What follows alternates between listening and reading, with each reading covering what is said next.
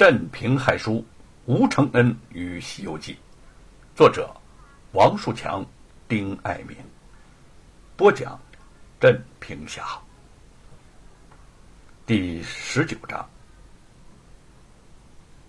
罗家院子的大门外，两个大狮子正凶神恶煞的傲视着过往行人。罗府内外巡逻的家丁们是虎视眈眈，东瞧西望。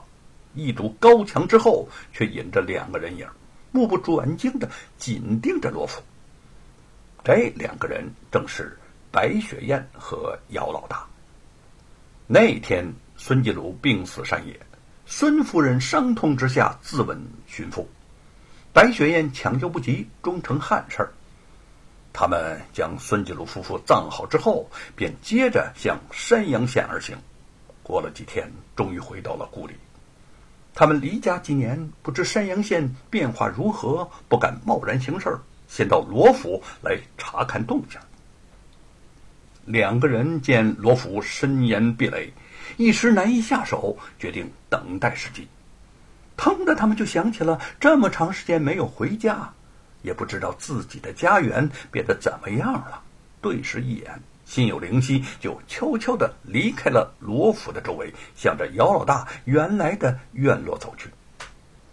姚老大调侃着说：“哼，哼哼哼，离开咱们家好几年了，咱们那间破草屋恐怕早就成猪圈了。”白雪燕俏了一笑：“那也总得有个落脚的地方啊！当初若不是怕罗万金抓我，我才舍不得离开家呢。”姚老大咧开大嘴笑了笑，说：“哈哈哈哈好，好，好，金屋银屋不如自家的狗窝窝。走，回家去。”想当初在姚家养伤学武的日子，白雪燕神情舒畅，心中一阵的温馨，偷偷的牵住了姚老大的手。姚老大有些意外，顿时喜上眉梢，更紧的握住了他。这两个人刚刚走到家门口，突然两头猪从屋里窜了出来，随后跑出来的是个放猪娃。姚老大不禁苦笑着说：“ 怎么样啊？你看看啊，我说对了吧？咱们家呀，真成猪圈喽！”白雪燕咯咯的笑了起来，见姚老大呆呆的看着眼前的情景，推了推他：“还愣着干嘛呀？快进家吧！”屋内的家具早已破旧不堪，一片狼藉。白雪燕一言不发，就动手收拾起来。姚老大想拦住他，说：“，算了，就别收拾了。”白雪燕淡淡一笑：“嗯，收拾收拾才像个家呀。”他神色淡定。姚老大突然有些心酸：“要不是罗万金，自己的家何至于变成这样呢？”白雪燕看了看他的脸色，走过来，慢慢的抱住了他。相公，等我报了仇，杀了罗万金和严嵩，咱们两个人呐，就好好过日子。姚老大双臂一紧，将他紧紧的抱在了怀里。嗯，还有咱们的闺女儿。白雪燕巧手如梭，在他的手下翻倒在地的残破桌椅，一一扶正放好。他找出了麻布，又将它们一一的抹拭干净。最后的一番整理，屋子里头虽然仍旧家具残破，缺桌少凳，但看上去却是整洁干净，一片温馨。白雪燕又将买来的蔬菜呀、米面呐纳入厨房，煮熟了就与姚老大一起食用。吃饭之时，夫妻二人有说有笑，气氛极是融洽。吃完之后，白雪燕儿将碗筷收拾，神色渐转凝重。他打算夜里头再次前往罗府杀掉罗万金。姚老大早已说过要与他一起，他呢暗暗打定主意：罗万金不死，自己绝不会活着回来。只是担心万一如此，姚老大会被他所连累，想劝他不要前去，知道他断不会答应。只好低叹一声，不说出口。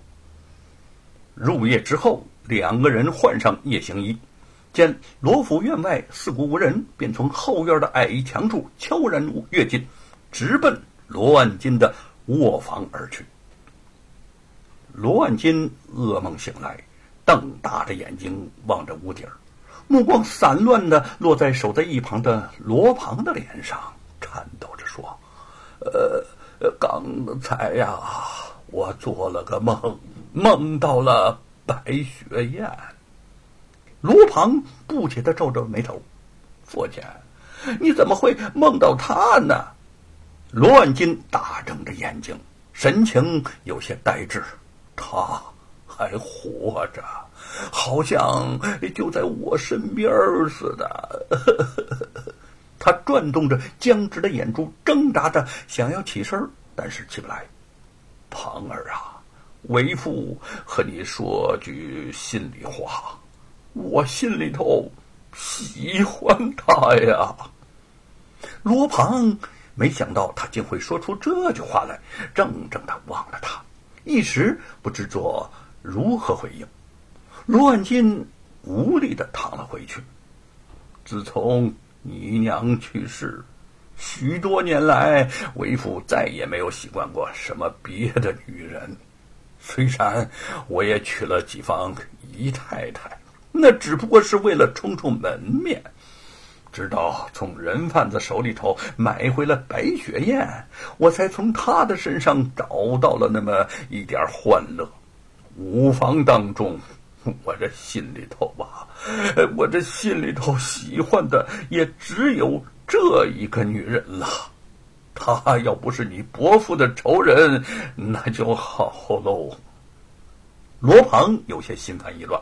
敷衍着说：“啊，父亲，你就安心的养病吧，就别想他了。”罗万金叹了口气：“我，我的心里不好受啊。” 挥了挥手，示意罗庞离开。罗庞站了起来，说：“您呐，好好歇息吧，我回去了。”白雪燕和姚老大远远看见罗庞从罗万金的房中走出，窗上映出了罗万金的影子，互相点了点头。他们说好让白雪燕亲手去结果了罗万金。